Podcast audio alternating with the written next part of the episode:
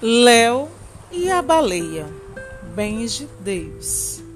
Tradução de Marília Garcia. Léo morava com o pai e seus gatos na beira do mar. Todas as manhãs, seu pai saía bem cedo para um longo dia de trabalho em seu barco de pesca.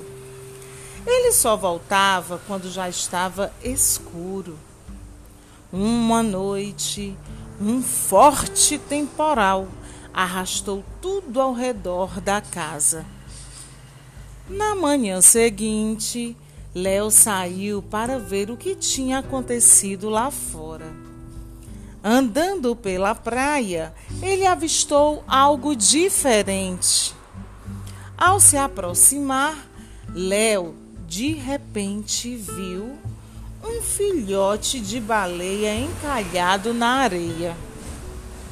Léo não sabia o que fazer. Ele lembrou que as baleias não gostam de ficar muito tempo fora d'água. Tenho que agir depressa, pensou.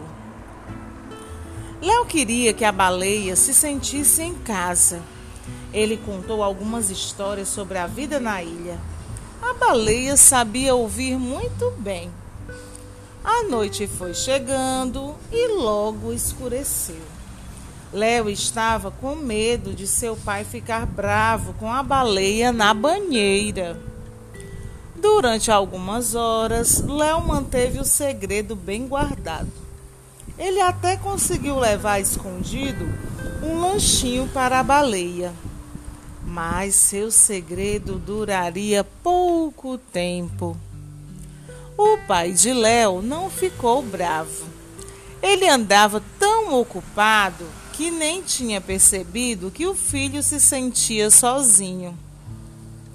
Ele explicou que a verdadeira casa da baleia era o mar e por isso eles precisavam levá-la de volta. Léo entendeu que era melhor assim, mas achou muito difícil se despedir. Bye, até logo. Ele ficou feliz de seu pai estar ali ao seu lado. Léo sempre se lembrava da baleia. Ele esperava um dia encontrar sua amiga outra vez. Palmas para a história!